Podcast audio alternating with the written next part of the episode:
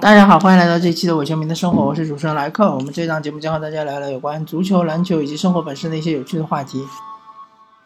呃，那么我们这一期呢，还是聊一聊 NBA，呃，还是接上一期的话题，就是吉米巴特勒他想要从森林狼离开。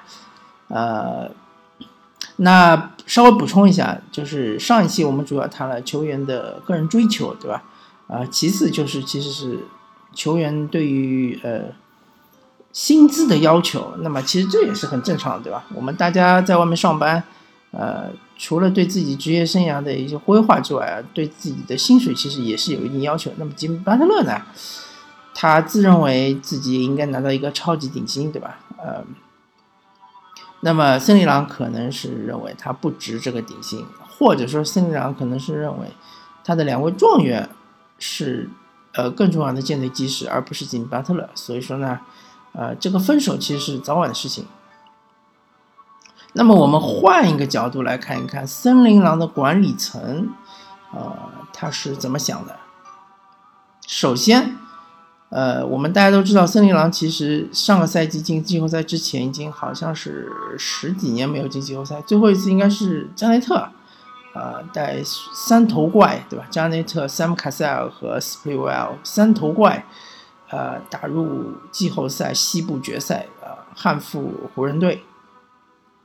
那么，嗯，之后呢，就是漫长的重建，对吧？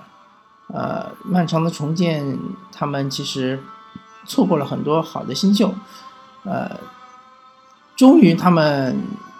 就是用他们的凯文勒夫，就是当时的当打球员，或者说是，呃，舰队基石，从骑士换来了状元签，对吧？状元签，并且选选定了，呃，当年确实是公认的状元，也是身体素质爆棚的维金斯，啊，然后第二年还是第三年啊，我有点不太记得了，好像又抽到了状元签，有呃。拿下了唐斯，对吧？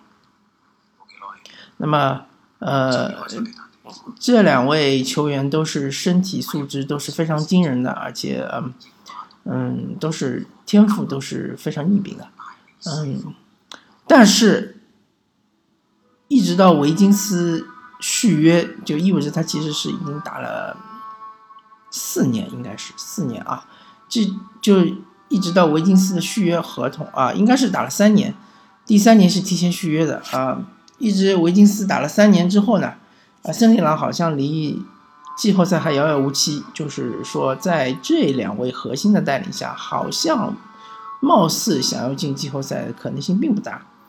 啊，在前一年，就是维金斯续约的前一年，呃，管理层决定啊，不能再继续摆烂了，对吧？我们已经有了足够的天赋了，对吧？我们希望是能够。进入季后赛来，呃，锤炼一下我们的年轻队员，呃，所以他们请来了希伯杜。那么希伯杜呢，呃，确实是名声在外，因为他当年带的公牛队非常强，对吧？特别是防守，而那个时候森林狼的防守恰恰是最烂的，他可以说是整个联盟最烂的防守的球队，防守最烂的球队，甚至都没有之一，对吧？进攻很强，有三个是二十加的球员，呃，加克拉文，对吧？呃，维金斯和唐斯三个人都场均二十分，但是防守很烂，所以他们请了希伯杜，他希望头痛医头，脚痛医脚，对吧？呃，能够提升球队的防守，能够带球队进入季后赛。而那一年我们都知道了，对吧？森林狼其实失败了，他们好像是拿到了第十名啊，并没有进入季后赛。然后呃，球队就决定呃做一笔比较大的交易，然后拿到了。得到了这个吉米巴特勒，嗯，确实吉米巴特勒是他们需要的那种球员，是有防守，而且能够呃注入整个球队强硬的这样的作风，而且是呃能够形成一个良好的化学反应，啊，这是当时当初的设想是这样的，对吧？呃，可以说引进吉米巴特勒，他们的代价其实也。不小，首先是扎克拉文走了，对吧？扎克拉文当然是前十字韧带撕裂，还是断裂啊？我不太记得了，反正是个大伤，对吧？大伤之后，然后直接就呃，森林狼就决定抛弃。然后他们还送出了马凯宁的这样一个签位，对吧？呃，让公牛选到了马凯宁，就是说他们用自己的天赋、自己的未来的呃战斗力去换了技战力。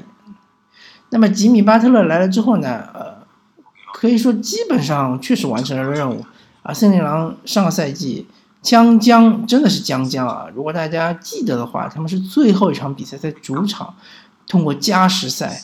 战胜了掘金队，然后进入季后赛，以西部第八的身份进入季后赛。那么，当然进入季后赛之后呢，是被火箭声势横扫。啊，以他们现在的实力来说，确实想要跨越火箭、勇士，我甚至觉得，呃，西北任何一支球队他们都跨越不了，对吧？呃，西北区只要是能进季后赛的，比如说是，呃，爵士，对吧？呃，雷霆，对吧？嗯，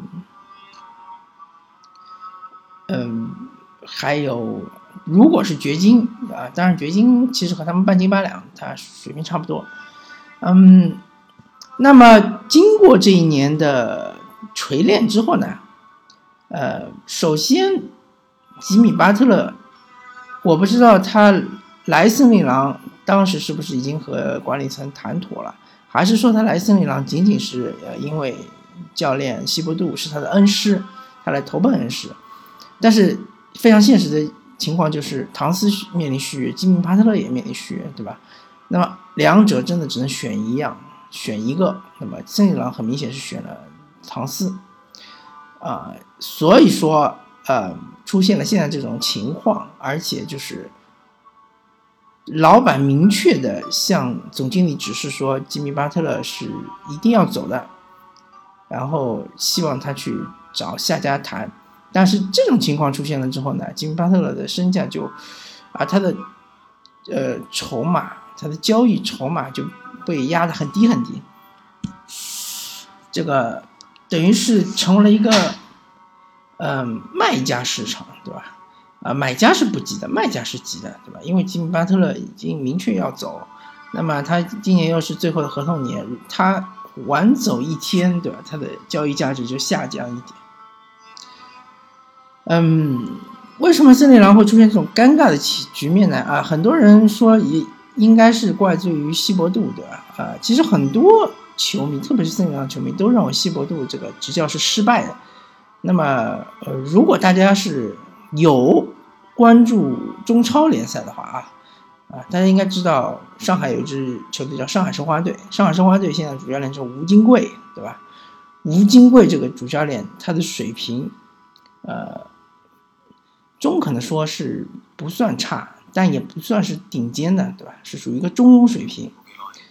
啊，但是球队一直输球，一直输球，那么所有的球迷都怪罪吴金贵，都认为吴金贵是有问题的，执教水平是相当不行的，对吧？啊，说的相对来说是比较客气啊，或者说是相当烂的，对吧？还编了很多成语来嘲笑吴金贵。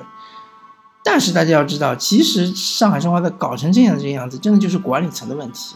那么吴金贵这个角色，其实就是西伯杜这个角色。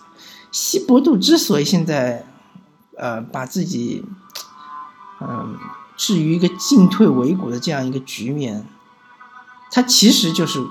整个森林狼管理层的问题，你请西伯杜来是为什么，对吧？你请西伯杜来是就是为了赢在当下，对吧？但是你现在这套阵容是赢不了当下的，同时你又找来了强援吉米巴特勒，对吧？但是吉米巴特勒的愿望你又满足不了，对吧？呃，你满足不了吉米巴特勒的愿望，同时你的。这个核心的两位潜力新星，他们和吉米巴特勒的风格又不契合，对吧？那你当初找吉米巴特勒来就是错的，甚至我觉得你当初找西伯杜来也是错的。你究竟是想要赢在当下呢，还是想要把这两位超级巨星给培养起来，对吧？呃，或者说至少让他们培养到一定的程度，可以换来。更好的筹码，对吧？所以说，西伯杜的执教水平，我在这里就说一下，其实西伯杜不是不算是差的，对吧？呃，大家都知道他在公牛队当时是怎么样，对吧？当然，公牛队的打法是铁血，对吧？呃，绞肉机就像是呃前前两年巅峰时期的灰熊。呃，其实公牛队他的进攻也是比较糟糕的，但是他的防守是好啊，对吧？他的防守非常好，然后他的呃怎么说呢？他整个的化学反应非常好啊，这一点其实证明了西伯杜他是有能力的。他绝对是不属于整个 NBA 最差的教练，对吧？其实大家开玩笑说，很多教练在他眼里都是很差的教练，像是什么呃霍伊伯格啊，对吧？霍贼，对吧？或者是呃什么呃呃泰伦卢啊，对吧？啊，他他都认为这些教练很差。呃，这两位我就不说了，对吧？啊，西伯杜他绝对不是最差的教练，他的水平至少在整个 NBA 是属于中游水平，对吧？为什么说球队带的这么差呢？呃，我觉得真的就是整个管理层的问题，他这个人事没有搞好，没有摆平，对吧？那没有摆平的话呢，最终就是导致整个化学反应就破坏掉了，啊，再加上整个球队他最工资最高的两位球员，他的精神属性不行，我就不说他出工不出力了，这东西呃。大家作为球迷，其实没有什么评判标准，呃，各种数据啊什么的，有些是自相矛盾的。但是至少他精神属性是不足的，这点是肯定的，不不足以领导整个球队，或者说领导力是不足的。所以森林狼这支球队呢，我继续不看好。我觉得这个赛季他们走了吉米巴特勒之后，不管他们换来谁，我觉得他们是进不了季后赛的。而且下个赛季呢，西伯杜估计就要走了，然后看看森林狼能能不能找到一个更好的教练，对吧？来调教整支年轻的球队。嗯，确实挺困难，挺困难的啊！而且这个制服组是，或者说这个管理层是有点折腾的。你已经是一个小城小城市球队，对吧？小市场球队，你就应该安安心心的好好的，对吧？呃，经营球队，然后呃练好内功，对吧？呃，广积粮，缓称王，对吧？广积粮，高筑墙，缓称王。嗯，确实，好吧。那么这一期我们聊森林狼就聊到这里，感谢大家收听这一期《我球迷的生活》，我是主持人莱克，我们下期再见，拜拜。